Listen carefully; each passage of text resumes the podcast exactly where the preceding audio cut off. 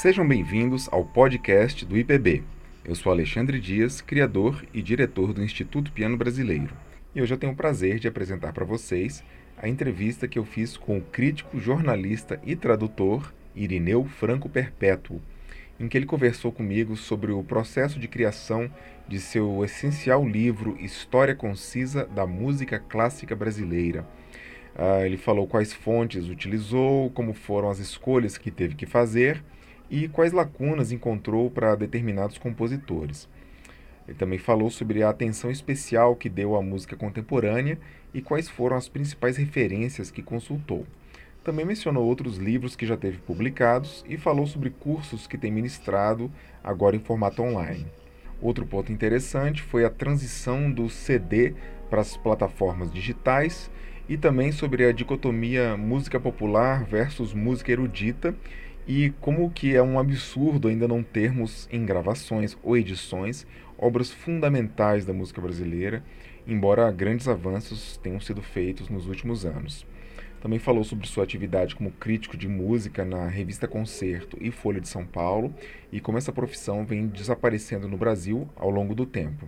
E ressaltou o papel da arte na sociedade e como esta tem sido de imensa utilidade durante a pandemia, algo que ele espera que fique como uma lição para que a arte e cultura passem a ser reconhecidas condignamente como atividades essenciais. Também compartilhou suas opiniões sobre o futuro da música de concerto para o cenário pós-pandemia e relembrou sua participação como jurado de concursos como o do BNDES e do Prelúdio da TV Cultura.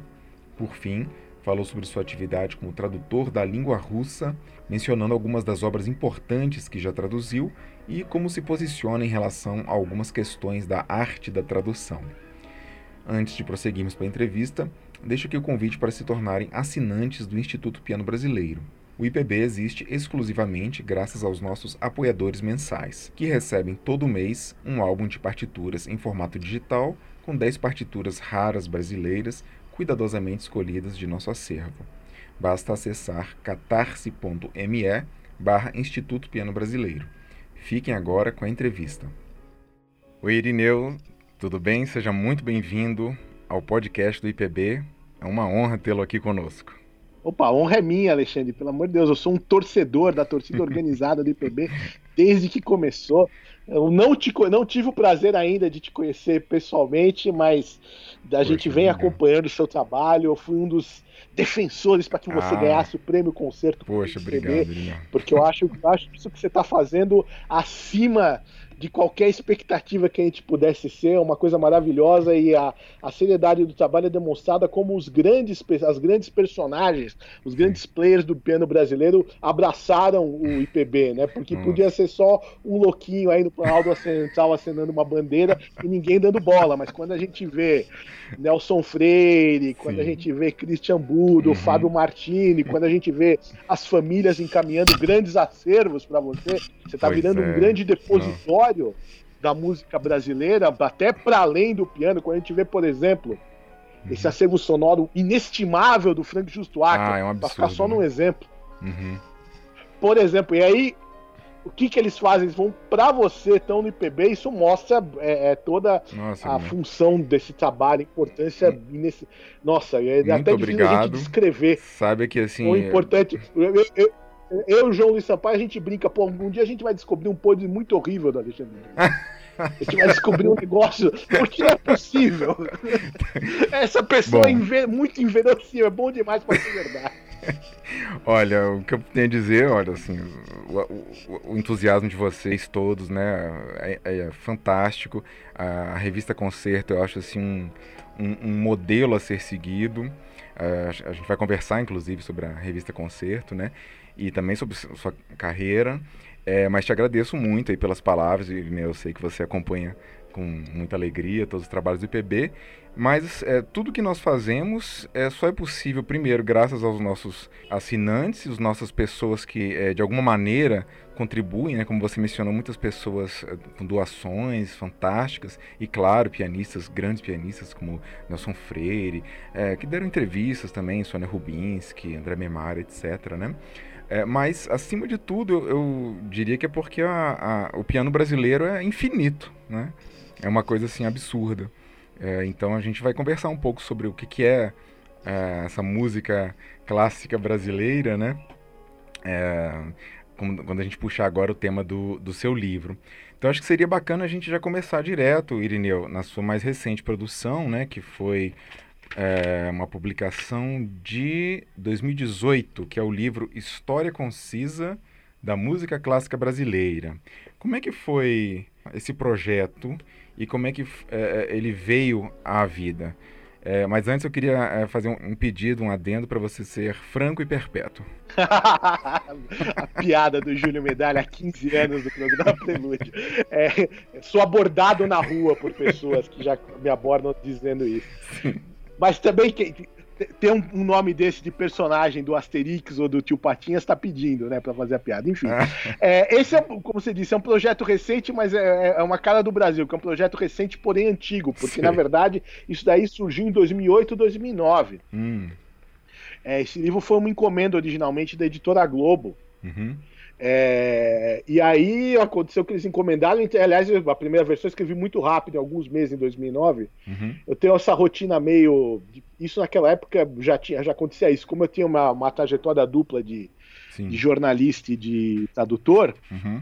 então eu, me, eu acho que a única coisa que eu tenho em comum com o grande gênio que foi Mahler é isso. O Mahler ele tinha a carreira de regente ocupadíssima, uhum. e quando a, a, a agenda dele de regente dava uma trégua, ele se punha a compor. Eu, obviamente, não componho, mas é justamente nos meses em que uhum. a atividade de concerto está parada que eu posso me dedicar a outros, ah, outras coisas, especialmente a atividade de tradutor, né?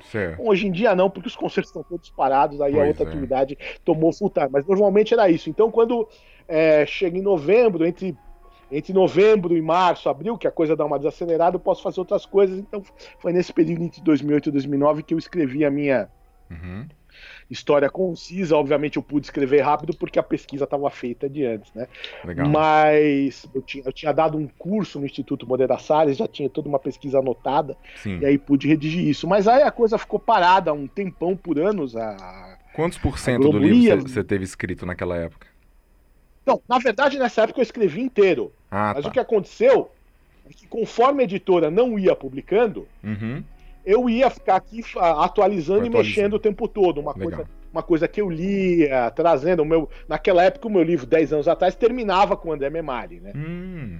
Porque ele tinha. É sim, porque ele tinha lá seus 30 anos, ele era a bola da vez, da novidade, Legal. né? Uhum. Depois, obviamente, não deu para terminar com ele, porque ele foi ficando muito grande e foi, uhum. foi, foi surgindo gente das gerações mais novas que eu não queria perder. Certo. Então eu fui, eu fui a Globo não, não publicava, mas eu não, não deixei o livro parado, eu fui atualizando. Entendi. Até entendi. que, putz, 2015, na entrega, quando eu fui receber o meu prêmio Jabuti de tradutor, e encontrei. Tinha um amigo meu que estava recebendo o prêmio, prêmio Jabuti de melhor livro do ano, uhum. Marcelo Godoy, pelo livro A Casa da Vovó. Certo. Faculdade. E aí o editor que publicou o livro dele, o Haroldo é meu amigo, a gente se encontrou lá, eu falei, pô, você não quer publicar? E aí Aí a gente combinou que eu ia tentar o distrato da editora Globo para poder publicar na editora Alameda, coisa que foi feita. A Globo Liberou o livro rapidamente, eles realmente não tinham interesse em, em publicar mais a, a obra. Sim. Então passei para a editora Alameda e aí a gente fez uma, uma vaquinha virtual, uma campanha de crowdfunding, que uhum. foi de financiamento, na verdade foi uma campanha de venda antecipada do livro. Certo. As pessoas, todo mundo que contribuiu, contribuiu, ganhou o livro antes com desconto. E aí com isso a gente conseguiu antecipar a antecipar não, viabilizar a publicação desse livro que aí por sugestão do Haroldo ganhou esse título de história concisa, né? Sim, que faz referência a um outro livro, né? Sim, o Alfredo Bose fez uma história concisa da literatura brasileira. Eu uhum. não estou querendo ser o, o Bose da música clássica, mas eu achei o, o título é bom. Ótimo. Acho que uhum. mais ou menos é um título honesto, porque é o que entrega que a pessoa compra uma história concisa e vai receber uma história concisa. tá certo. Bom, eu li o livro todo e é, tive muito prazer em, em, passar pela narrativa que você construiu. É muito é, bem escrito e, e, me chamou a atenção. É, a primeira coisa que me chamou a atenção é a extensão é, cronológica do livro, que você começa bem para trás e vai até, sei lá, o ano em que o livro foi publicado, né? É, você podia comentar um pouco assim, como é que foi fazer essa pesquisa para determinar a partir de que momento você começaria a contar a música clássica no Brasil e a, até que ponto você cortou ali e falou, vai até aqui, vou, vou encerrar nesse, nesse ponto?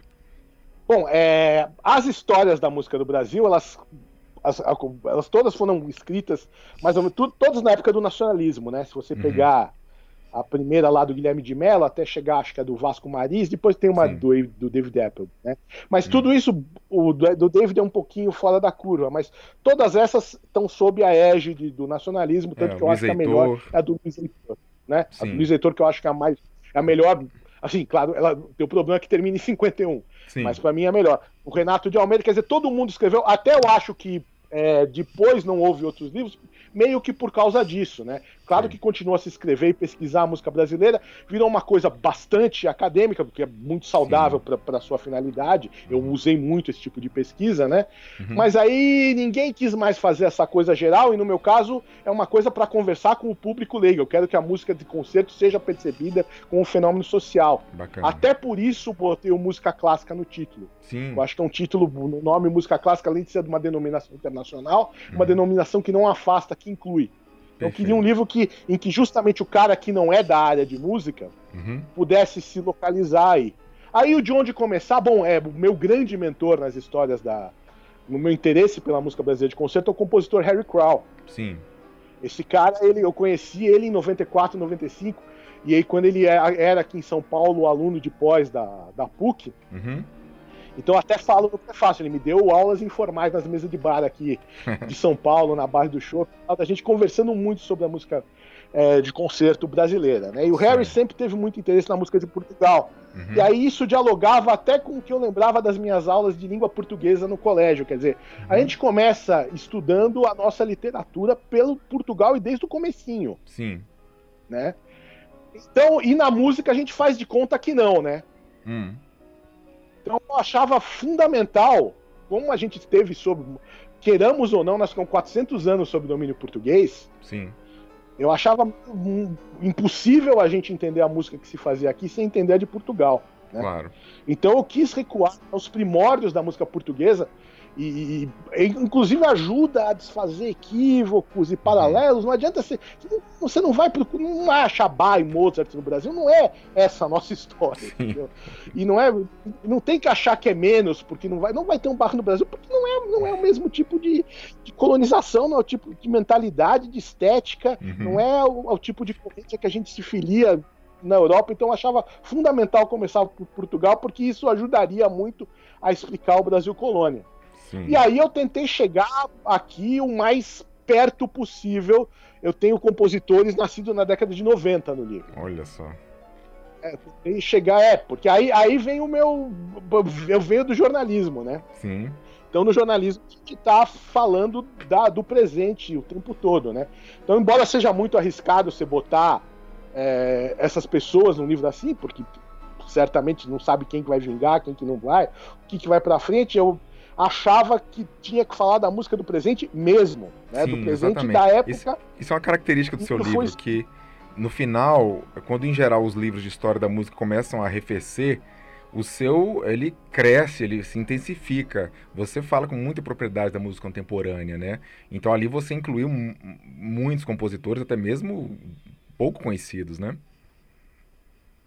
Ah, sim, quer dizer, na verdade, foi uma das, das principais modificações com relação à redação de 2009 é que ele acabou ganhando um capítulo a mais. Certo. Foi quando eu vi que dava para eu não, eu não podia ficar com a, não podia terminar um capítulo que viesse com a geração do Almeida Prada e Oito Escobar. Uhum não dava, não, não, podia ser o último, porque tem muita coisa para contar depois, né? Uhum, e aí uhum. tinha uma preocupação minha que nas pesquisas deu para fazer de não fazer uma, uma, uma história muito paulistocêntrica, né? Exato, de tentar contemplar o que acontecia fora daqui uhum. e tentar botar as mulheres do jeito que dava, mas é, é, é, pus o que pudesse, mas também contemplar uma coisa nacional, né? As primeiras histórias da música elas são muito focadas no Rio de Janeiro, que quem escrevia Sim. era de lá, e porque nessa época da primeira metade do século XX, realmente a história da música brasileira era igual à história do Rio de Janeiro. Então não uhum. tinha nenhum problema com isso. Sim. Mas a partir do momento que o panorama se diversifica, eu uhum. achava que o livro tinha que tentar pelo menos apontar Sim para essa diversidade. Então, tem pelo menos sinalizar algumas coisas que quem quiser puxar lá na frente, também a ideia é essa, né? Eu, eu acho que a coisa, a parte mais legal do meu livro é a bibliografia, porque aí as pessoas podem ir lá e olhar para onde pode Exato, já que você mencionou a, bibliografia, é, quais que você considera assim os livros mais importantes, as referências mais importantes que você consultou, que foram assim base para você desenvolver esse trabalho? Bom, eu acho que a, a, as histórias que foram escritas antes, especialmente a do, a do Luiz Heitor, balizaram. E aí, para cada período e cada autor, eu tenho coisas que são, uhum. é, que são realmente essenciais.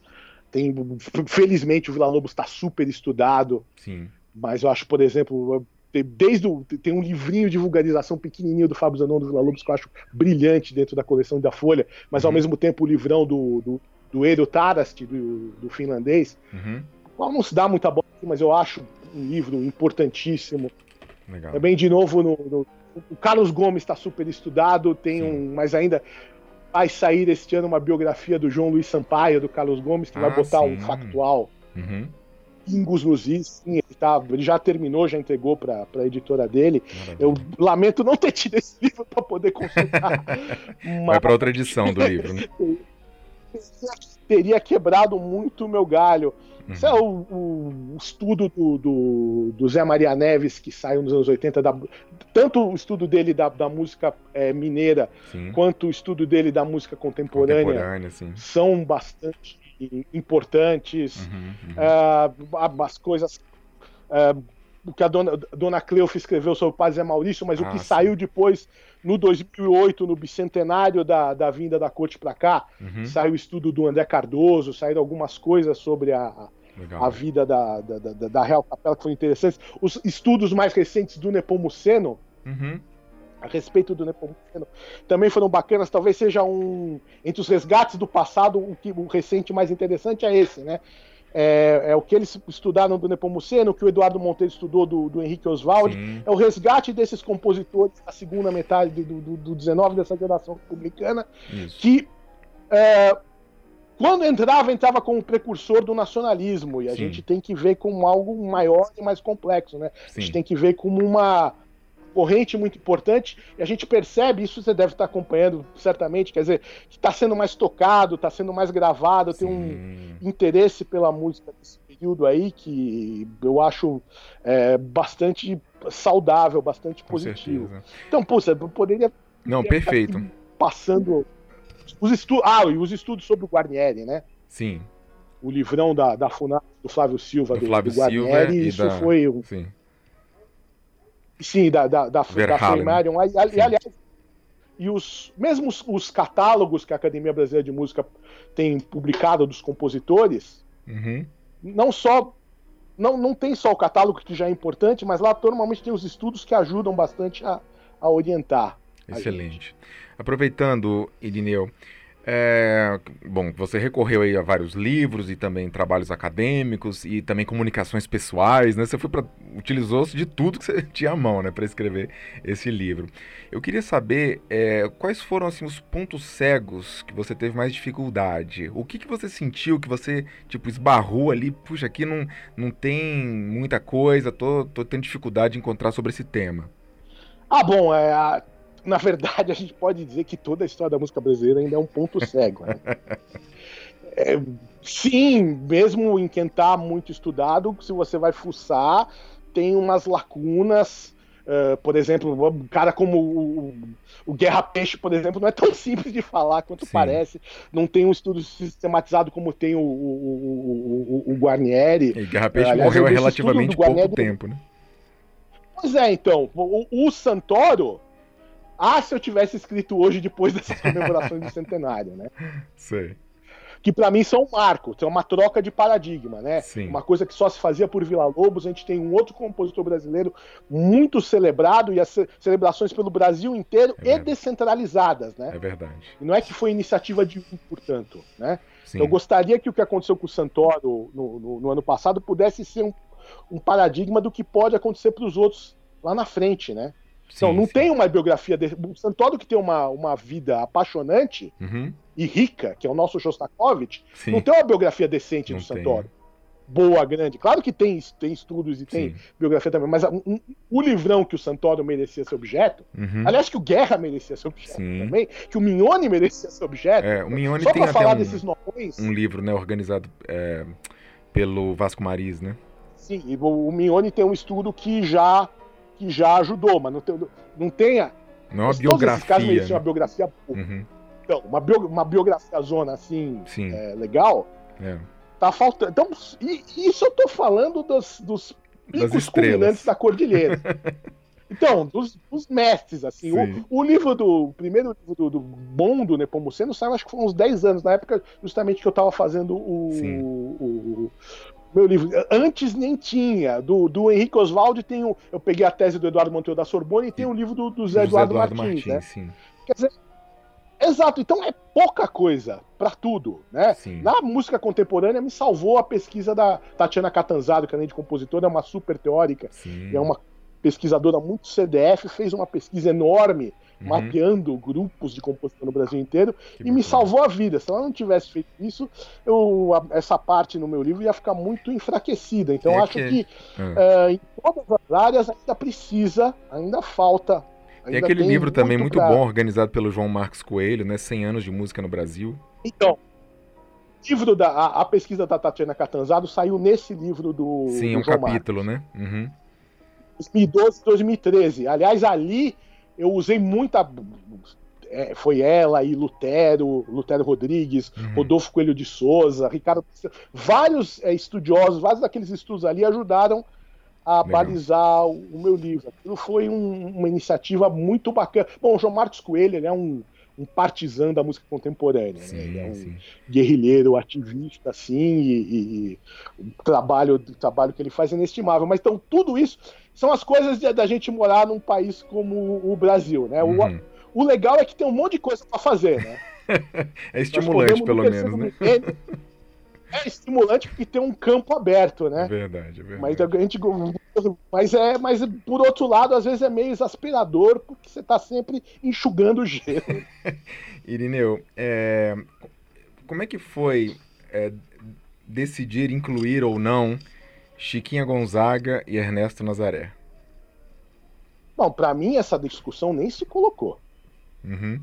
Para mim, desde está, para mim, eles estavam comigo desde sempre. Eu, eu nem. Chiquinha, pô, Chiquinha Gonzaga é o nosso Offenbar de saias, você tiraria o Offenbar do. Sabe? Uhum. Pô, e, o, e o, o, o, Nazaré também, bom, eu tô falando com o cara do IPB, tô falando com o nazaretiano de cartelinha, né? Uhum. Também, já, também, é, pra mim, essas questões não se colocaram. Certo. E se colocou lá. Foi, os caras mais recentes é que para mim. O, o Radamés também é uma questão que não se colocava. O, Sim. o Memari também era uma questão que não se colocava uhum. desde o começo. Uhum. O que eu, que eu pensei são alguns caras de produção que são realmente do lado do popular e que tem obras dentro da música de concerto. Eu lembro que eu coloquei coisas do Arrigo Barnabé. Sim. E coloquei coisas do Egberto Gismonte também. Você chegou a pensar. Eu, eu notei isso, pois é. Você chegou a notar que o que teria feito as obras deles, como o Barnabé e o Gismonte, é, serem mencionados é o fato de estarem escritas, grafadas? Então, é, isso eu acho uma coisa muito importante. Eu acho que é um paradigma. É, é exatamente isso. Exatamente isso. Quando o cara. É, o fato de ter cristalizado em, em partitura. E a própria a própria para quem ele escreveu, a própria função social do negócio. Quando do Arrigo eu tô falando de o que eu pus lá é ópera e missa. Sim, sim. Perfeito.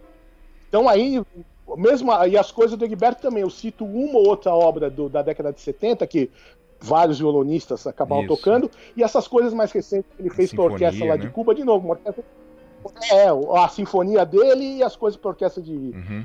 para camerata lá de Legal. campeonato de mulheres, né? Então são coisas escritas e para uma, por uma situação de performance que aí eu acho meio inescapável.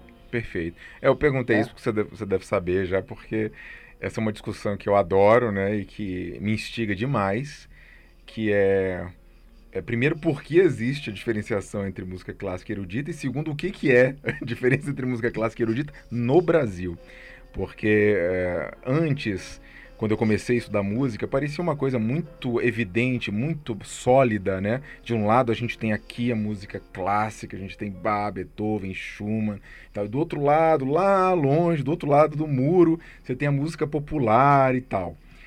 Mas pesquisando no IPB diariamente, fazendo aqui a série por dentro das partituras, eu me deparo com frequência com choros, é, forrós, é, cantigas folclóricas, é, que por estarem grafadas, por estarem escritas, são consideradas música erudita. E aí eu me pergunto, então é, o que a gente enxerga como música erudita seria, na verdade, música escrita. É, é essa é uma discussão que pode ir bem longe, né? Porque a gente pode pensar que todas as barreiras que a gente põe nas artes são é, é, meio, meio artificiais, né? Então, dependendo uhum. de pro lado que você quer levar a discussão, Sim. Pode dizer, ah, concerto e sinfonia são coisas muito diferentes. É, e, a sinfonia, o, o segundo concerto de Brahms é o quê? Em quatro movimentos e sem cadência, assim. Sim. Sabe? Aí uhum. você pode ir para é, a resolução, né, da discussão, qual é o nível é, que você está discutindo. Sim. Qual é o nível que você está discutindo e para que lado você quer levar? Você quer uh, romantismo e classicismo, tem uma diferença certa? Olha, mesmo dentro do Beethoven você vai achar. Claro. Em vários lugares você vai achar coisas. Então, quer dizer, no, no, música clássica e música popular, obviamente que o Nelson Freire tocando no municipal é uma coisa e a Anitta é outra. Mas, obviamente, sim, isso tem que ser dito. Mas, obviamente, se você em todas essas coisas, você pode pegar linhas cinzentas. Sim. E no Brasil, especialmente num momento histórico, tem um momento histórico que isso entra em xeque, né? Uhum. Um determinado repertório, um determinado momento histórico em que isso é embaralhado mesmo. É, né? E, e é justamente para nós é importante, uhum. porque é um momento histórico em que está se definindo o nosso DNA musical. Sim. Essa questão talvez não fosse tão pertinente se fosse um repertório. Poderia continuar até ser numeroso, mas se não fosse tão decisivo. Uhum. Sim. Para nossa afirmação. É decisivo daí, e numeroso. Daí a sua pergunta. Pois é é numeroso, decisivo e bom. Exatamente. Né? Daí a, a, pertinência da sua pergunta sobre Sim. o poder da Chiquinho Nazaré. No caso, uhum. no caso do Nazaré, era todo conflito, só era o conflito dele. Só era a principal questão existencial dele. Né? Tá dele, ótimo, dele nunca achar que tinha sido reconhecido o suficiente uhum. é, como erudito. Mas eu acho, como você, que a questão da. A gente não pode é, perder de vista essa questão da, da música escrita. Sim, é que hoje embaralhou tudo, né? Mas sim. lá atrás, uhum. lá atrás era muito claro que você tinha um repertório que era transmitido por práticas orais. Sim. E você tinha um repertório que estava cristalizado em partitura e era é, difundido, tocado, só existia em função disso. Uhum, uhum. Depois a gravação é, é, é embaralhou tudo, mas no começo é muito. No começo até simples você diferenciar por causa disso. Certo, né? perfeito. É. Na verdade, até hoje, um, um, certo repertório popular, ele não. É, embora você, você faz a partida depois da música popular, né? Os caras gravam, Sim. aí você vai lá e tira. Exato, para registrar. e escreve. Né? Uhum, mas, legal. mas o que é o documento é a gravação. Uhum, Se você uhum. quiser saber o que é uma canção de Chico Buarque, você não vai estudar a partitura, você vai ouvir a gravação do cara. Exatamente porque, foi, porque é o fonograma é a coisa assim. Se você quiser saber o que é uma obra do, do Vila Lobos, por Isso. mais referências populares que tenham, você vai se debruçar sobre a partitura. Então, Exatamente. Então, eu acho que essa questão, a gente não pode perder isso de vista. Perfeito. A gente só fala de música, de música erudita e música clássica porque existe um repertório que foi transmitido por escrito e essa anotação musical, inclusive, condicionou o jeito que esse repertório é feito, é tocado, etc. Excelente, Irineu. É, bom, a gente é, pincelou algumas coisas do livro. Eu acho que, é, para quem ainda não conhece o livro, e eu acho que vai ficar interessado em conhecer, você podia deixar aqui como é que a pessoa pode adquirir o livro? Bom, a história concisa da música clássica brasileira foi é, lançado pela editora Alameda. Sim. Mas nesse momento que conversamos, me parece que ele está esgotado. Ah. A gente estava é, planejando uma segunda edição é, corrigir atualizada, eu até fiz isso, mas com a pandemia Nossa. a editora parou. Tá uma certo. época, uma época só quem tinha aí era esse, é essa biblioteca de Alexandria que é o Borromeo Med. Ah, sim, sim, a Musimed. Ele, uhum. ele ainda a Musimed, tá. por algum milagre, ainda tinha alguns exemplares, algumas pessoas ainda tinham conseguido comprar, mas agora nem sei se lá ainda é possível. Eu acho que é, é, procura no Google e faz uma fila. Perfeito. E você tem é, plano de lançar em e-book? Bom, isso é uma coisa da editora, né? Ok. Eu, eu, acho que eles deveriam pegar agora. Eles deveriam pegar agora a pandemia. Eles já têm o PDF pronto da segunda edição. Entendi. Eles só não imprimiram. Então ah, acho tá. que se lançasse o e-book, pelo menos, da segunda edição, Sim, seria foi ótimo. algo que facilitaria a vida de todo mundo. Eu, eu sou muito a favor. Entendi, legal. Irineu, eu acho que seria bacana a gente mencionar outros livros que você já publicou também. Se você puder é, traçar um pequeno panorama aí dos, dos outros que você já escreveu. Seria interessante. Bom, é, é impresso sobre música, eu lancei o, um livro sobre o Ciro Pereira, Sim. que foi o maestro fundador aqui da Orquestra Jazz Sinfônica e teve uma, uma ideia do pessoal da jazz mesmo de homenageá-lo vivo. Uhum. Então, ó, de novo, de novo a gente está no, no, crossover, né? É outro tá limítrofe, né? Clássico esse é bem limítrofe, é, é bem rico para discutir isso. E a gente fez isso lá por 2005, quando o Ciro estava vivo, um livro que se chamou Ciro Pereira Maestro, um livro luxuoso, Sim. foi lançado na Sala São Paulo com o Ciro presente. Enfim, que legal. Uma ideia depois o, o Ciro pôde ser homenageado assim em vida. E tem uma série de audiolivros que, que eu lancei para uma editora chamada Livro, Fala, Livro Falante. Uhum. Que aí são audiolivros, mas eram livros que tinham em CD, eu acho que agora eles comercializam direto dá para você fazer download dos arquivos. Você tinha um livro sobre Chopin, um livro sobre, sobre Vila Lobos, ah. uma história, uma, uma, uma loucura, uma hora e meia, que é uma história geral da música de concerto, você pode imaginar. Hum. Me lembra como tinha uma, uma, peça, uma peça cômica que era o, todas as peças de Shakespeare em 90 minutos. Esse livro, o livro é mais ou menos. Ou, ou todas as 32 sonatas de Beethoven, coisa assim, né? Exato, pois é, então. É. Tá Esse audiolivro foi, foi isso, foi uma. uma ah, e na verdade o, o, o, a, o start da História Concisa foi uma coletânea de artigos que eu publiquei em 2001 com meu amigo Alexandre Pavan, que é especialista em música popular. A gente publicou justamente um livro chamado Populares e Eruditos. Eu fazia um, um apanhado de compositores clássicos brasileiros, ele fazia um apanhado de gente da, da música popular. Legal. Isso sem falar na loucura que foi o, o, o, o ao abuso que foi aquela coletânea digital, o futuro da, da, música depois da morte do CD. Ah, pois é, esse é muito importante a gente mencionar. Você foi um dos, um dos é, colaboradores, né?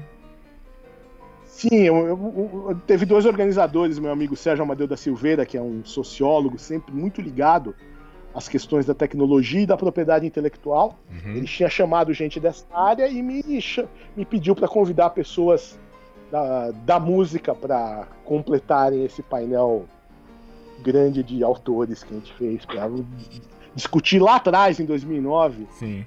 como seria o paradigma, que é o paradigma de hoje, né? É, na época ainda o CD era uma coisa normal, né? Em 2009.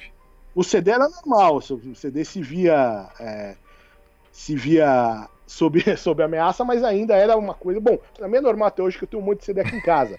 mas naquela época, naquela época era um pouquinho abusado falar da morte do CD. Sim. E, e como é que você vê essa questão que hoje?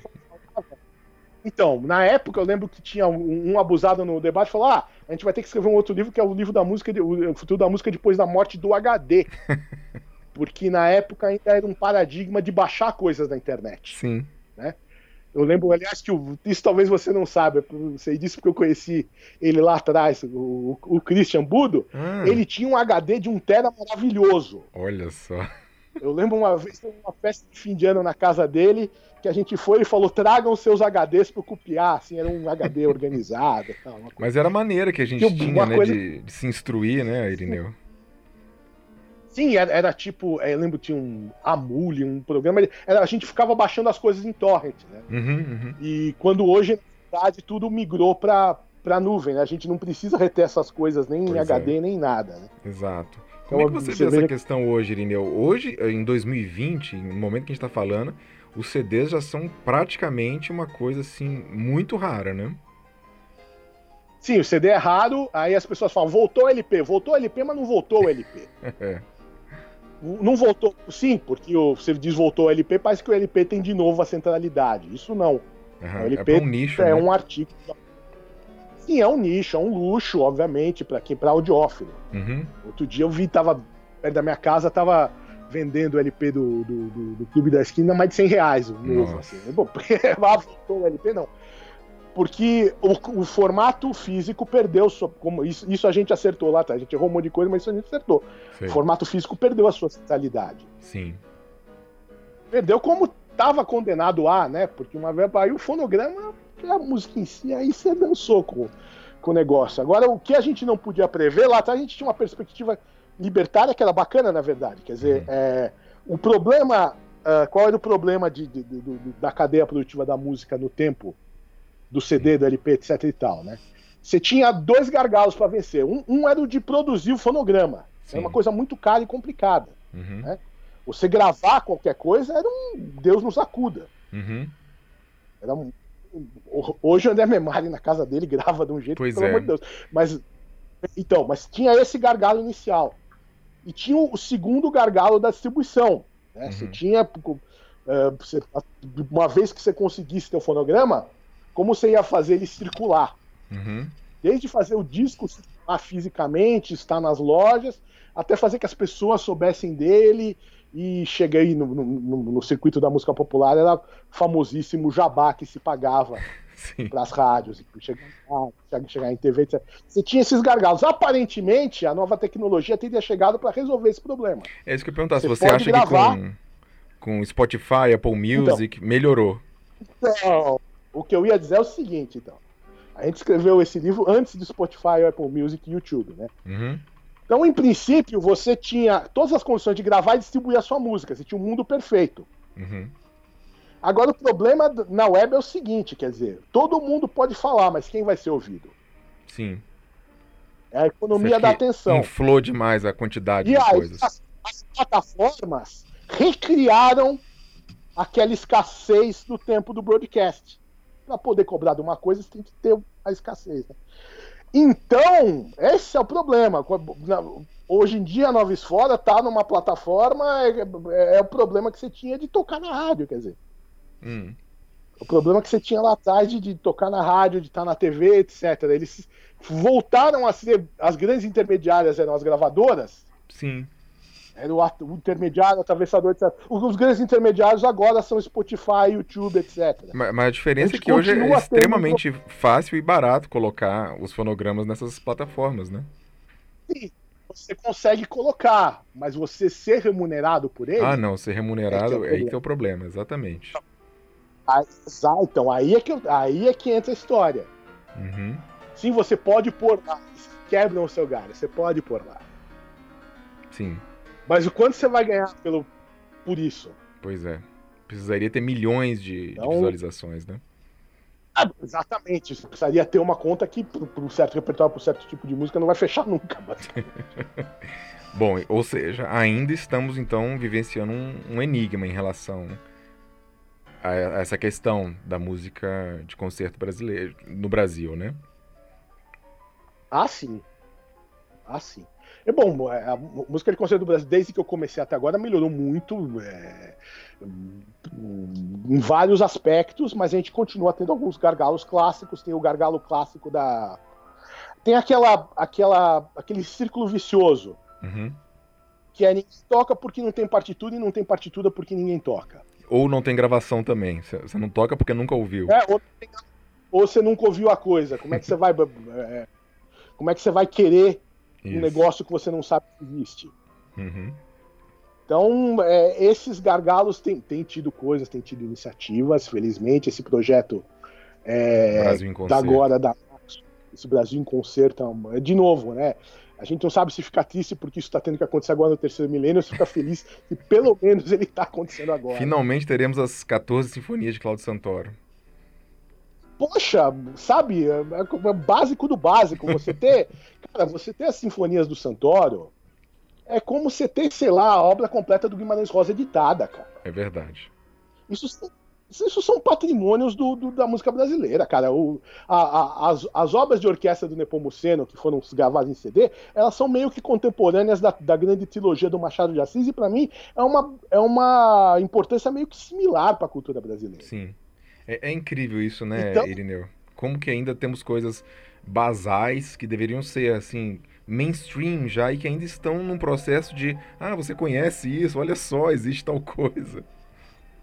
Não, a gente devia discutir qual a melhor gravação da Sinfonia do Nepomuceno. Exato. E não dá graças a Deus porque finalmente saiu uma gravação. Lembra que você, você bateu muito, é verdade, quando a Maria Tereza Madeira lançou a, a, a integral do Nazaré? Sim. Não que você bateu na integral, você falou, final, é o Nazaré, só agora e só o Nazaré. Exato. Não tô criticando, não, pelo amor de Deus, o que ela fez é fantástico, Sim. uma iniciativa maravilhosa, merece todos os louvores. Mas, puxa, onde que nós estamos? É, o Nazaré foi o primeiro e até o momento o único. Até o momento único, cara. Pois é. Vila Lobos, por exemplo, que é quase que uma unanimidade, né? Tirando o, é, o curioso lobby anti-Vila Lobos que existe, né, Irineu? É... Sim, é, isso é, é doença de, de nicho pequeno. Todo nicho pequeno desenvolve suas patologias. Mas, é. Tirando isso. Então, mas Vila Lobos, que é às vezes chamado o maior compositor das, das Américas, né? Ainda a gente não tem a obra dele editada na íntegra, que dirá a obra gravada, né? Existe uma estimativa de que seja cerca de metade da obra dele editada e cerca de 80% gravada. Mas e Carlos Gomes? Pois é. Carlos Gomes teve aquela iniciativa louvável também, de, de, de, já deve fazer uns 20 anos, de lançaram o que tinha de gravação ao vivo dele. Sim. Pô, e a Funarte lançou as, as, partituras na década de 80, né? Sim. Sim, então. E, e de novo, quer dizer, é, aliás, eu lembro, eu entrevistei o, o Edino ano passado, para os 90 anos, e ele dizia que ele tinha lamentado não ter podido fazer mais na questão de edição de partitura. O que ele fez já é louvável, né? Sim. É, sim tem o que o Edino fez e o É fantástico, o Edino é uma glória. De, uma, de um lançamento, aí, pô, como, são prime... e como uma vez o Hernando me disse, são primeiras edições, cara. Ninguém toca Beethoven com primeira edição, cara. Pois é, precisa formar uma tradição, né? Tem, então, tem, tem, que, tem que ter um tranco geral. É verdade. Né? para ter uma demanda para essas partituras, ter uma oferta delas e tem que ter, e tem que ter isso centralizado. A academia está começando a fazer, eu acho bacana. Sim. Mas as, as, ainda é muito, ainda é muito incipiente, pô. Você pensa um cara como Radamés, neguinho, tem que ficar tocando o Radamés com, com Xerox. É, com Xerox de cópia lápis, cara. Isso o Champollion que, que, que decifrou lá atrás os hieroglifos, tem um trabalho semelhante. Todo mundo que toca Radamés em ata é, é um champolhão. Talvez os nossos ouvintes é, é, que, que não, não acompanham os bastidores da música não tenham muita ideia, mas o Radamés é um dos casos mais complicados da música brasileira, né, Irineu? A obra dele ainda está travada, né? Sim, sim, sim. É o, do Brasil tem a profissão herdeiro. Isso não é só na música, por exemplo, você vê o problema de acesso que tem a às vezes a obra de Cecília Meirelles, na literatura também isso acontece. Pois é. é uma então, coisa que a gente se bate lá atrás, que às vezes esse tipo de mecanismo, uh, mecanismo de direito autoral foi feito para fomentar a criatividade do autor, o que é louvável. O Sim. autor tem que ser sempre remunerado. Mas aí tem um momento, como diz o Sérgio Amadeu, que, que organizou o livro comigo, em que o mecanismo só beneficiaria Brás Cubas, o defunto autor. Pois porque é. o cara morreu e aí, e aí o mecanismo vira o contrário. A gente tem vários herdeiros de vários criadores em várias áreas que parece que sentam em cima daquilo e não Sim. deixam a, a, obra ser difundida, que deveria ser do interesse de todo mundo. Né? Exato. É. Infelizmente não é a maioria, né, Irineu? Mas existem alguns, alguns casos. É, é, tem uns gargalos, infelizmente. Sim. Irineu, é, se a gente pudesse comentar sobre os cursos que você tem dado, são muito interessantes, tanto para o é, é, clássicos né, da, da revista Concerto, quanto em outras instâncias que você já deu na Casa do Saber. Seria bacana você mencionar alguns desses títulos. Ah, a Casa do Saber me inventou com um professor quando eles criaram a Casa do Saber lá em 2004, me chamaram para dar curso e aí a gente vem dando, vem fazendo isso há 16 anos já. Agora na pandemia a atividade mais importante tem sido os cursos clássicos com a revista Concerto, uhum. que era uma atividade que era presencial na Sala São Paulo e agora virou uma atividade pela internet, certo. que pra gente está sendo uma surpresa muito boa, porque aí pessoas do Brasil inteiro podem fazer o curso, podem estar em contato, isso ajudou, sim, a gente tem gente que não tem oferta desse tipo de curso nas suas cidades, inclusive, que jamais poderia fazer um curso desse porque Sim. as pessoas não têm ideia, né? E, bom, os cursos que eu dou sempre são cursos é, mais ou menos com essa conversa que a gente está dando. É, a minha pegada, eu, sou um, eu não sou um músico, né? Eu sou um jornalista, né? Uhum. Então é sempre uma pegada de, de, de vulgarização, de popularização, de, uhum. de troca em miúdos, enfim, de trazer, de aproximar o público uh, leigo da música de concerto. E aí são infinitos temas esse desde ano você sempre, falou sobre Beethoven, né? Bom, esse ano quem não falou de Beethoven, né? esse ano Beethoven é inescapável, mas já dei um curso de música brasileira, por exemplo, uhum. uh, calcado no meu livro, já dei um de música da Rússia também, que é uma área minha de interesse. Isso é é uma cornucópia inesgotável. Legal. É, Irineu, a gente mencionou a revista Concerto. É, acho que é importante a gente falar sobre sua ligação com a revista e também a Folha de São Paulo, né? É, sobre sua atividade como crítico. É, quando que você começou como crítico musical? Foi em, no meu primeiro ano, no, foi na Folha de São Paulo em 94. Hum. E foi uma coisa que. Foi quando eu comecei, na verdade, no jornalismo. Embora a minha primeira matéria no jornalismo assinada não tenha sido sobre isso, tenha sido sobre literatura russa. Sim. Mas, enfim.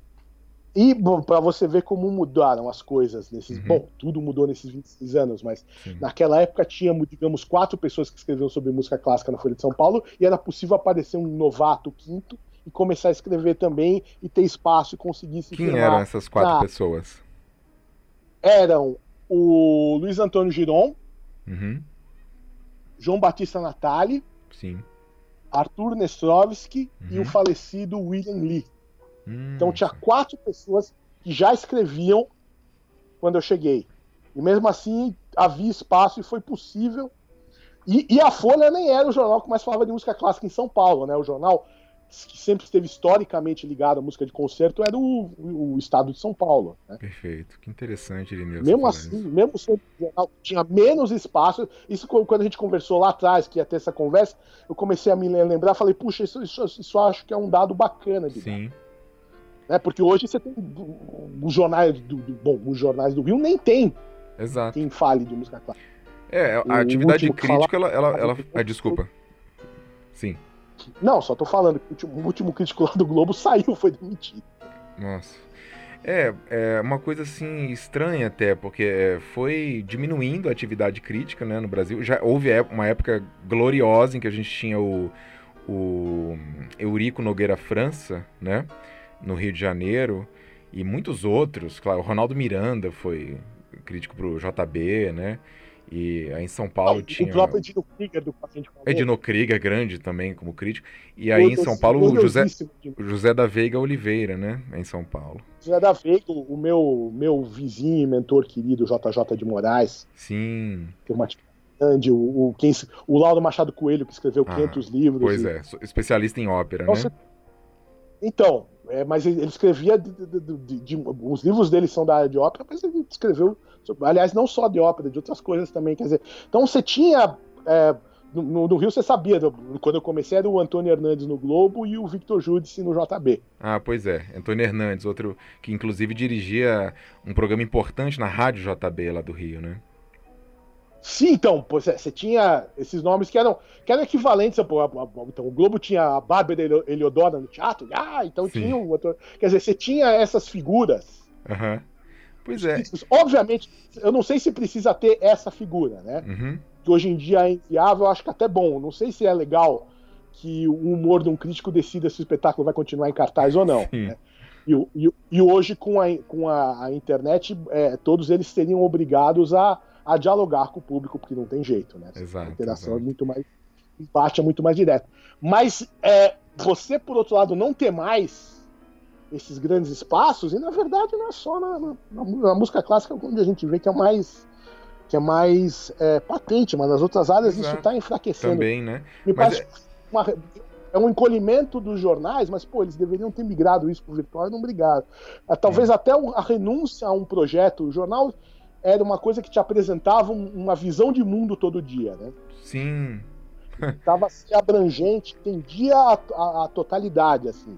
Sim. E aí, mesmo que você não quisesse não se interessar especialmente por um assunto, até pela estrutura física do jornal, não tinha como você não bater o olho e descobrir que estava acontecendo um, uma guerra no meio da África, ou que tinha um fulano abrindo uma exposição de artes do lado da sua casa, e, uhum. ou que um time X foi campeão de futebol, mesmo que você não ligue pro negócio, quer dizer, você era.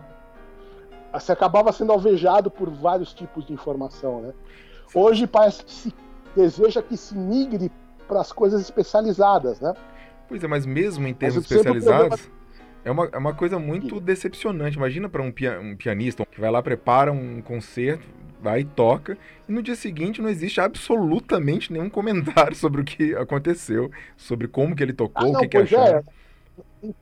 aliás, é, na minha época tinha as duas, né? Tinha a notícia de que o cara ia tocar. Sim.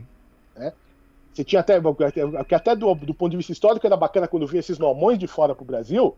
Uhum. Eles sempre davam uma entrevista aqui, então você tem documentado é, os vários estágios de carreira dessas pessoas, mesmo dos brasileiros e tal. E então você tinha notícia antes e a, e a crítica depois, né? Sim, pois é. Hoje em dia você não tem nenhum nem outro. Por que, que você acha que dia... foi morrendo essa atividade crítica, Irineu? Bom, então, é... Eu, então, tem uma, uma coisa que realmente do, do, do, do jornal em geral, né? Foi uhum. encolhendo, encolhendo e renunciando a essa visão Entendi. abrangente do mundo, e aí eles dizem que fazem lá as pesquisas e que realmente as pessoas se interessam menos, né? Uhum. Isso aí, na nossa área, tem um problema geral muito grande, que é o que, que deveria, a gente deveria ser a nossa bandeira, da pequena inserção que a gente tem na cultura em geral do Brasil, né? Sei. Uhum. Isso, isso teria que ser a nossa principal luta, porque ainda mais que a nossa atividade ela é muito financiada por, por órgãos públicos e a gente tem que ter, inclusive, que usar isso como, de, como moeda para convencer a sociedade de que a nossa, a nossa atividade tem que ser financiada. Pois é, você está mencionando uma outra coisa até polêmica, mas que é, é, fundamental, né? Todos os países que têm uma cultura pujante, você tem ali uma casa de óperas, um teatro importante, é, é quase que impossível que aquele, aquele espaço sobreviva só com bilheteria, né, Irineu? Vou, vou te dizer um exemplo que eu vi, a Berlim. Sim. É, com a guerra dividiu a cidade. Hum. É, e aí o que aconteceu é que teve estruturas que ficaram de um lado, estruturas que ficaram do outro, elas foram duplicadas, né? Sim. As duas casas de ópera ficaram do lado oriental, a Staatsoper e a Komische Oper. Sim. Aí fundaram a Deutsche Oper do lado ocidental. Uhum. A orquestra da rádio ficou do lado oriental. Aí criaram uma orquestra do lado ocidental. Quando juntou, hum. aí teve uma conversa de com a duplicação. Mas não foi possível fazer isso. Não foi possível porque na, Alemanha, porque na Alemanha eles veio, a sociedade geral vê isso como seu. É. Então Berlim tem três casas de ópera e vai continuar tendo, porque faz 20 anos já que.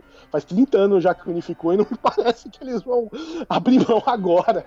Os, os alemães não abriram mão de, de ter as duas, então. Não abre, não. Tem que ter. Tem três casas de ópera. A orquestra da rádio oriental continuou como orquestra da rádio, e a ocidental virou a DSO, Deutsche Sinfonia Orquestra. Certo. E bom, essa é excelente. E, porque lá não tem essa conversa. Se você quiser. Não é que o político alemão é mais bonzinho. Sim. Não, é que o eleitor dele. Partiu da sociedade, né?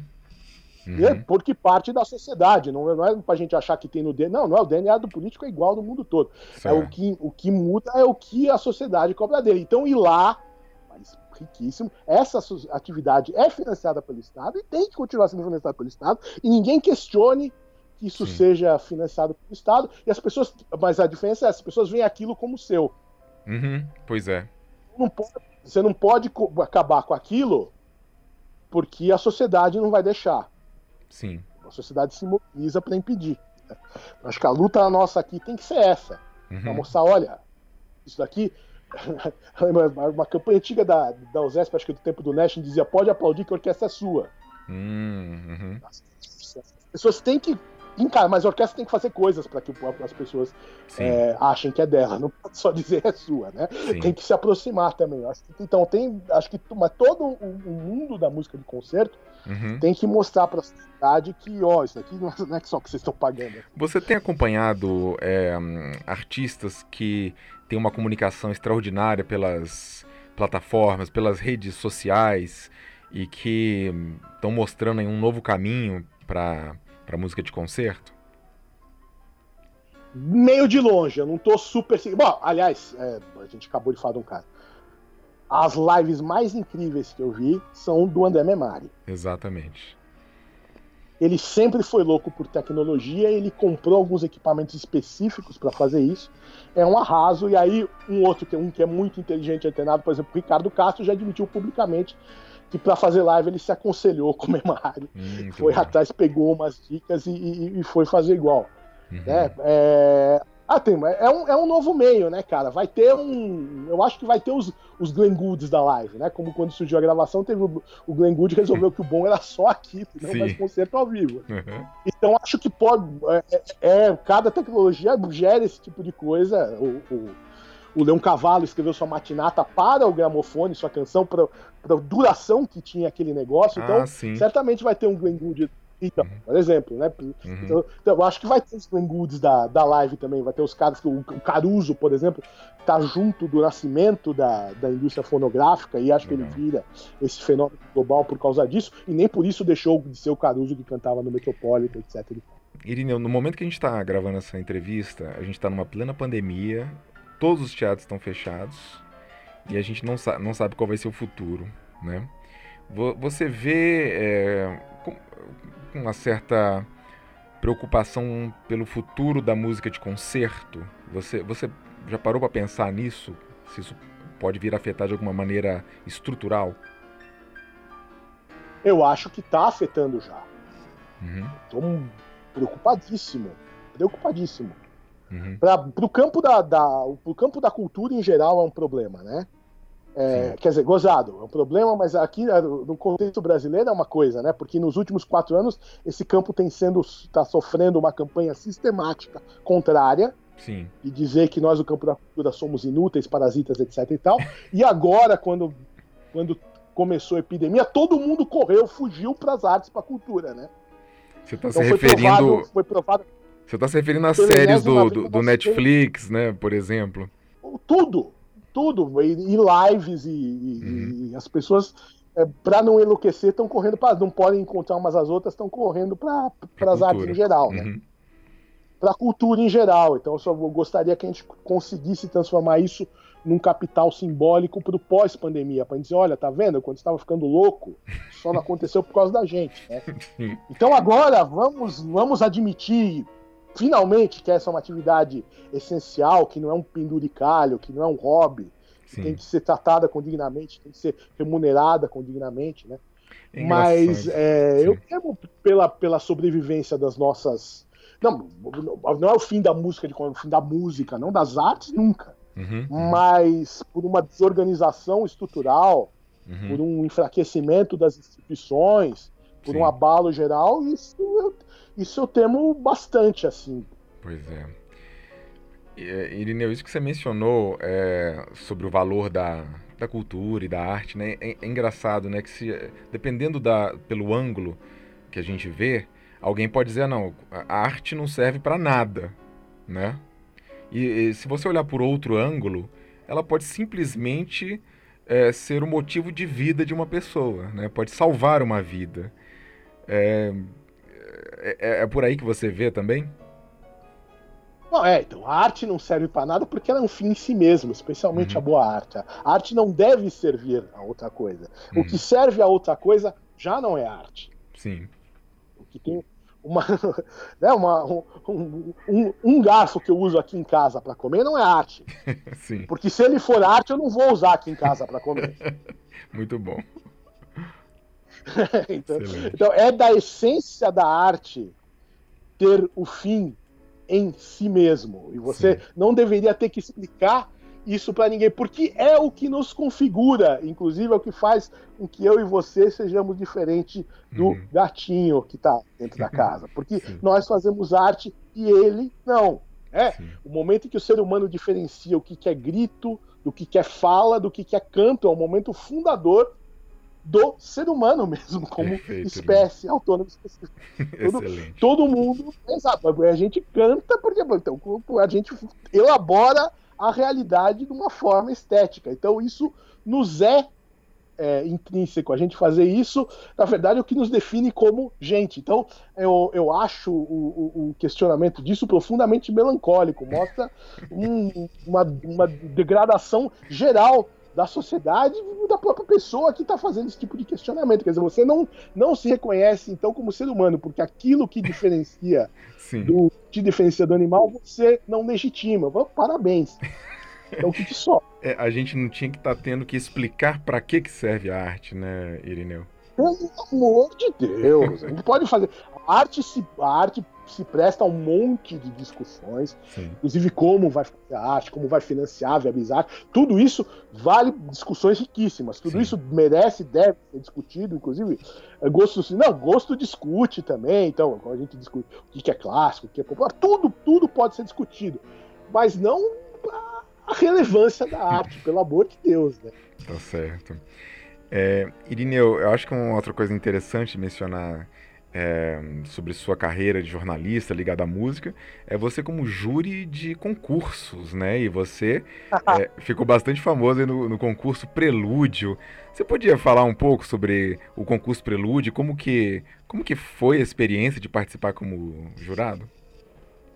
É bom, né? De, de concurso, só queria fazer, já que estou falando pro IPB, uhum. meu momento alto de glória foi em 2016 ter sido jurado da quinta e infelizmente última edição do ah. concurso internacional BNDES de piano, né? Pois é. Uma banca nacional presidida pelo Elisovir Saladze, né? Sim. Que tinha a Lustani, Dang Tasson, Luiz Ascot, o Piotr Paletny e o Tamas Ungar, quer dizer, um, um grupo um internacional seletíssimo e eu lá de, de Forrest Gump nessa história. Dunk Tyson, Mas, aliás, que ganhou o, o, concurso Chopin. Então, né? o, o Dunk Tyson ganhou o concurso Chopin, enfim, as, as pessoas de uma certa relevância Sim, nessa parada. Acho que eu cheguei lá por causa do prelúdio, que foi essa, essa ideia do que só poderia surgir da cabeça do, do, do Júlio Medalha. Sim. Quem inventou o prelúdio foi o Júlio, uhum. em 2005, uhum. de é, fazer um concurso de música clássica no, nos moldes mais ou menos de, de, de show de calouros. Não, da, não, é, não é, nem é o The Voice da música clássica, porque The Voice nem existia naquela época. Na verdade, The Voice é que é o prelúdio da música que popular. Legal. Né? É, mas, mas que é isso mesmo, né? E uhum. aí ele moldou esse esquema com jurados também. E aí, como na infância minha avó assistia todo domingo o Silvio Santos, uhum. tal, foi, foi meio o meu paradigma para criar um tipo de, de, jurado. O jurado tem que ter uma marca, então eu inventei um, um sinal de coração que eu faço pro público, porque tinha que ter um. Tem que ter uma, uma, uma marca, o mesmo jurado, e a, e a ideia de fazer uma coisa com uma, uma pegada de comunicação com os candidatos e com o público geral, porque o, o Prelúdio, sendo veiculado numa TV aberta, ele atinge um público que não é exatamente da, da música de concerto. Isso Sim. a gente vê muito perceptivelmente nas finais do Prelúdio. Uhum. É, o Prelúdio normalmente é gravado no, no, no, auditório da TV Cultura, no Teatro Franco Zampari, já foi uhum. gravado uhum. no Teatro São Pedro, em vários lugares, e a final normalmente é na Sala São Paulo. E aí, normalmente, essa final leva a Sala São Paulo um público que nunca esteve lá. Sim. É muito bacana também. Que legal. Então a gente desenvolve uma, desenvolve uma linguagem que possa ser acessível, falar de um jeito que esse público entende. Pelo menos a, a ambição foi essa e o Prelúdio está aí desde 2005. Quantas foi, edições foram? Você se lembra? Ah, então, são, são 15 anos. Não, agora, agora seriam 15. São, é, então, 15 menos 2, acho que foram 13. Teve dois anos em que não aconteceu o Prelúdio só. Certo. Nossa, foram muitas edições, hein?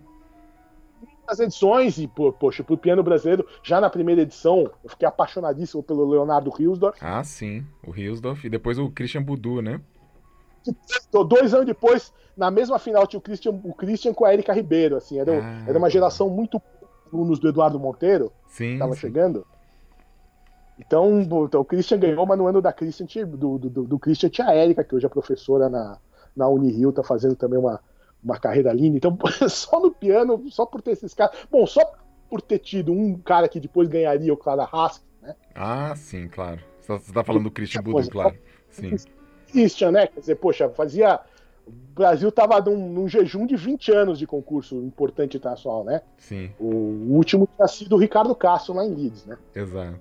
Então, só, só de ter aparecido o Christian já justificaria tudo, mas enfim, surgiu muita gente boa no prelúdio dos outros instrumentos. Hoje é, para mim é, é, é, ir assistir qualquer orquestra brasileira e ver, ver sentados lá muitos candidatos que participaram do, Sim, do programa. Isso eu acho bacana. legal. A chance deles tocarem com orquestra, que é raro no mundo todo, no Brasil ainda mais. Uhum. E a chance de sair com um vídeo em HD da sua apresentação com orquestra, né? Ah, sim. Verdade. Então, mesmo quem é eliminado na primeira fase, sai pelo menos com isso, com esse vídeo bonitinho editado de uma apresentação para mostrar onde quiser, né? Eu me lembro uma vez que teve um, um percussionista tocando, acho que vibrafone, o marimba, e ele tocou um concerto, acho que do Ney Rosauro, e você elogiou muito que ele escolheu um concerto brasileiro, né?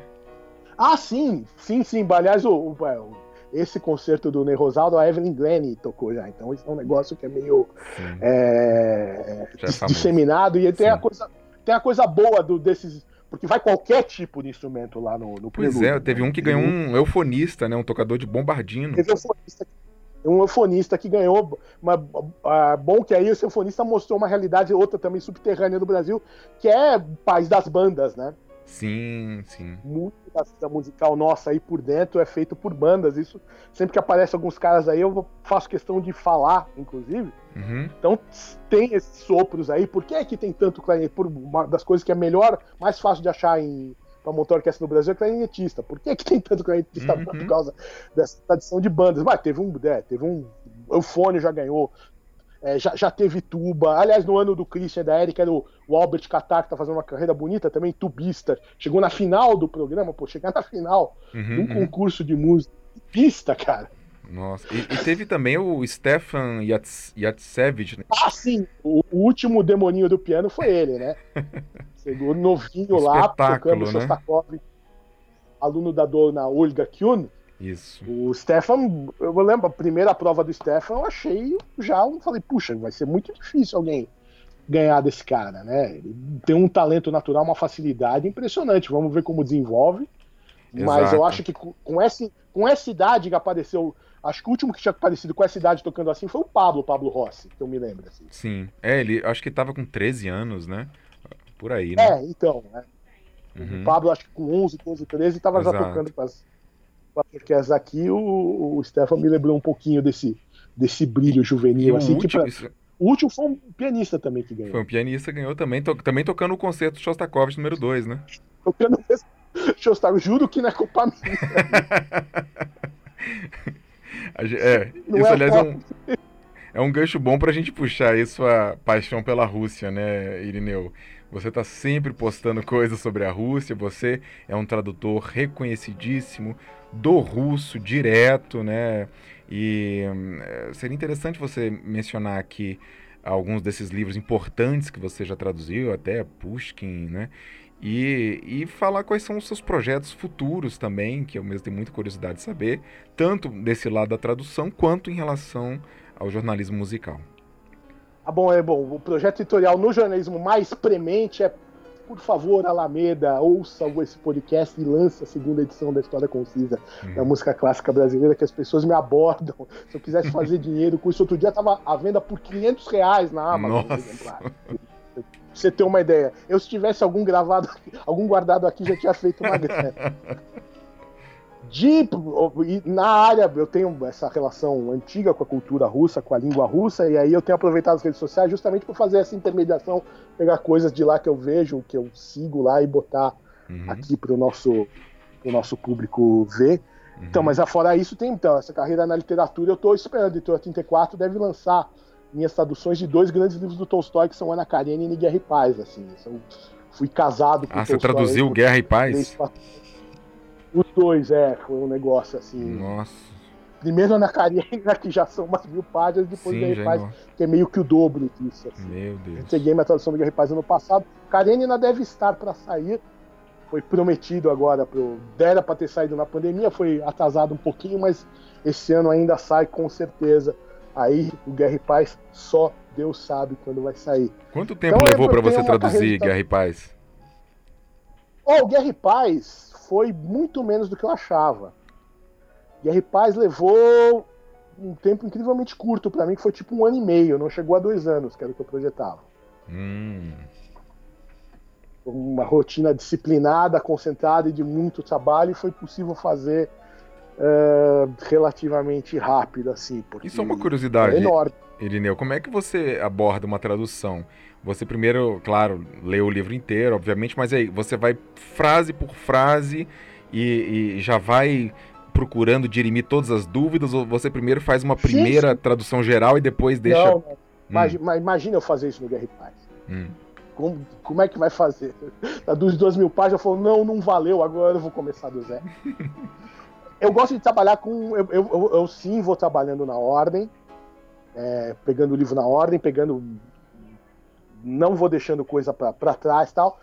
Eu, o que eu faço, eu trabalho com unidades fechadas, né? Que, que eu vou revisando. Então, os capítulos que no, no Tolstói são curtos, tento fazer um capítulo inteiro, aí reviso o capítulo, aí esse cap, capítulo um, uma quantidade de capítulos fecha uma parte, aí depois que eu terminei, sei lá, o capítulo 23 da parte 1, eu Sim. vou e leio a parte 1 inteira. Vou, gosto de trabalhar com unidades e vou, e vou, vou revisando cada uma dessas unidades, mas eu faço linear e, e, e, com querendo o que, é claro que nunca vai ser, mas querendo o que que aquela primeira versão seja como que fosse a definitiva. Perfeito. Ela não é porque eu vou revisar e depois a, a editora vai revisar também. Mas ah, eu já sim. tento entregar coisa mais, mais acabada. É, Cara, é muito próximo do, do, do, trabalho do músico no fim, né? Muito claro. próximo do que você faz com uma parte. Uma interpretação. Aí, né? você for até de uma interpretação, sim, é uma interpretação. Uhum. Eu tô pegando um texto que está num código que o meu ouvinte não entende e uhum. traduzindo para ele. Tô pegando aquilo e interpretando e minhas escolhas são informadas e, e, assim, quer dizer, tem um pacto meu com o leitor que é o, que é o mesmo pacto que tem seu com o ouvinte, quer dizer, quando uhum. eu tô uhum. te ouvindo tocar o Nazaré, uhum. eu tô partindo do pressuposto que você tá tocando o Nazaré. Sim. Você tá, tá pondo sua interpretação, mas você está respeitando aquela partitura. Sim. O cara que vai ler o meu Tolstói é a mesma coisa. É um Tolstói traduzido por mim, mas é o Tolstói. A pessoa não, eu, não, não, não, não se espera que eu não tenha enfiado personagem ou inventado eventos aí. Então, é muito próximo. E, então, e tem um, uma coisa depois com nas editoras cuidadosas, como a editora 34, essa coisa Sim. legal, que é esse diálogo mesmo com a revisão, que é como o seu diálogo com o engenheiro de som.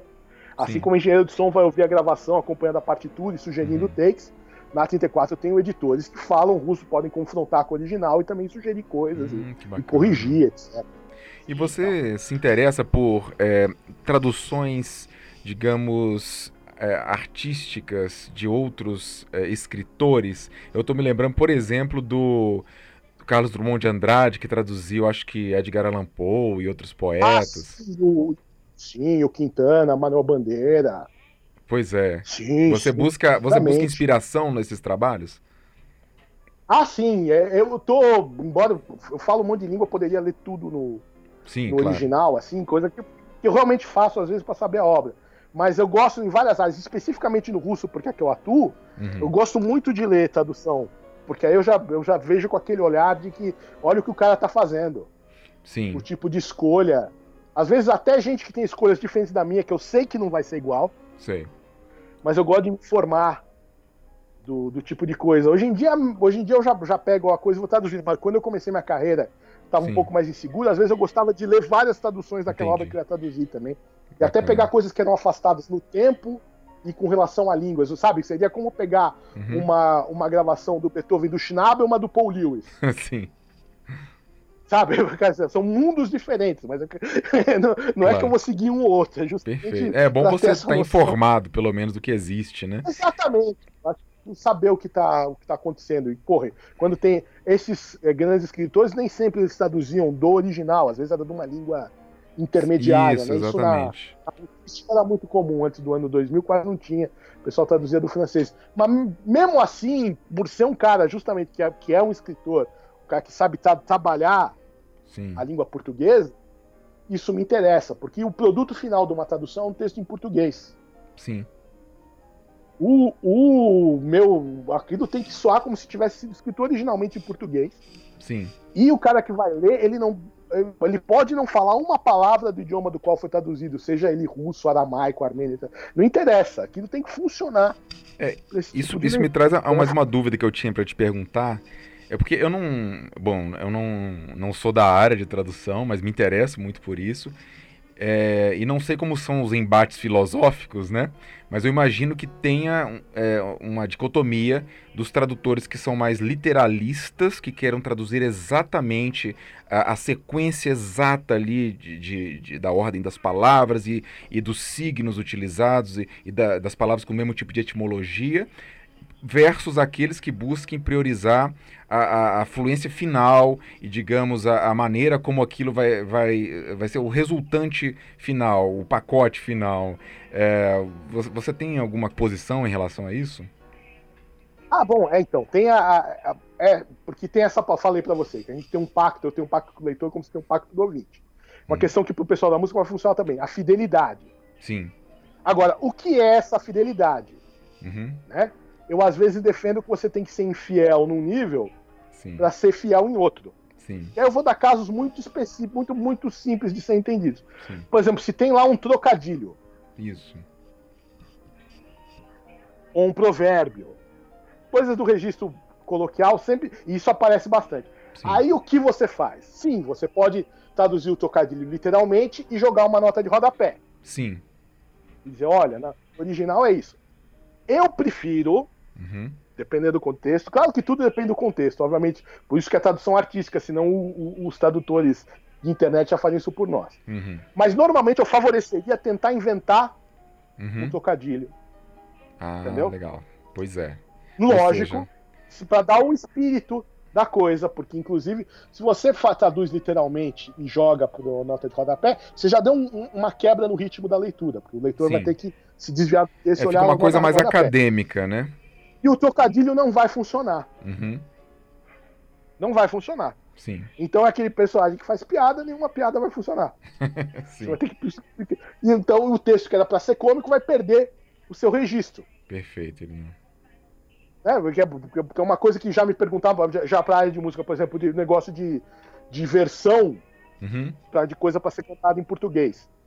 Sim. Isso em versão. Aí, isso aí tá muito claro, isso tem que ser adaptado. Sei. Inclusive porque quando você olha, na palavras que são colocadas em música, como na poesia, tem palavra que só tá lá porque rima, porque fecha o um negócio, nem sempre é o Exato. significado essencial. Então você tem que ser fiel, você tem que ser infiel no nível mais básico da literalidade. Uhum. Para poder ser fiel no nível mais elevado, que é o que nos interessa, porque é uma tradução estética, artística, uhum, uhum. Né? que é o de manter o espírito original da obra. Então, o, o, os caras, os russos têm provérbios que são às vezes iguais, às vezes são diferentes do nosso. Uhum. Eu, na maioria das vezes, busco o equivalente. Um, um provérbio que existe em português uhum. e que seja similar ou que tenha a mesma ideia. Eu acho isso melhor do que traduzir literal. A menos que o sentido literal naquela fase, frase seja muito necessário, porque depois Sim. eles vão se remeter aqui, aí não tem jeito. Mas se não, Senão você perde o sabor do negócio, você perde o registro da, da coisa. Então não, não acaba não funcionando, você não está fazendo literatura, você está fazendo. Aí isso o Google Tradutor vai fazer melhor do que a... E você já traduziu poemas?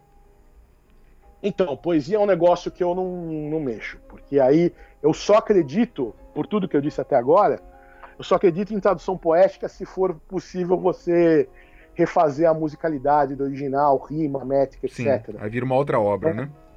É uma outra obra que eu acho muito legítima, bacana, é uma, é uma cocriação. Uhum. É, outro dia eu assisti um filme chamado Patterson, que o personagem diz: Não, você lê poesia traduzida, você toma banho de capa de chuva. eu não, não, sei se é assim, porque tem, tem traduções poéticas que eu adoro, mesmo no russo, que os professor Boy Schneiderman e os irmãos Campos, Augusto e Haroldo, fizeram com a poesia de Markovski, que eu acho, por exemplo, admirável. Acho uma, hum. uma recriação linda, mas é um, é um, é um outro ofício e eu prefiro não mexer, mas eu acho legal quem mexe. Eu acho que tem que mexer desse jeito. Eu tava aqui lembrando do, do Leminski também, ele traduziu, acho que baixou, né? Sim. Então, isso é muito interessante quando o poeta faz esse tipo de coisa. E eu acho, eu acho que o, o cara tem que ser poeta, tem que entender muito da, da carpintaria da poesia para poder fazer aquilo funcionar. Eu acho eu não faço, mas eu admiro, eu bato palma. Perfeito, Irineu. Que nem o piano. Nossa. Mas eu bato palma para vocês Excelente, Nini. Olha, muitíssimo obrigado pela sua generosidade em dispor seu tempo para falar conosco, viu? É, sabe que tenho imensa admiração pelo seu trabalho. Você é um dos guerreiros da música brasileira. Nós precisamos cada vez mais do seu trabalho aí em suas múltiplas vertentes e espero que você é, possa vir nos surpreender aí cada vez mais com, com novos projetos aí trazendo à tona é, tantas coisas interessantes é, em seus excelentes textos que você vem publicando. Muito obrigado, viu, Irineu? É isso aí, tamo junto e, e, assim, assim que a gente puder voltar a circular, eu espero poder ir a Brasília e dar um abraço. Ah, com certeza, está convidadíssimo. Vai ser um prazer, Irineu. Obrigado então, um grande abraço para você. E assim ouvimos a entrevista com o jornalista, crítico e tradutor Irineu Franco Perpétuo. Acompanhe os trabalhos do IPB através do Instagram, Facebook e especialmente em nosso canal no YouTube, em que temos publicado constantemente uma grande quantidade de materiais raros do piano brasileiro. Um abraço, tchau!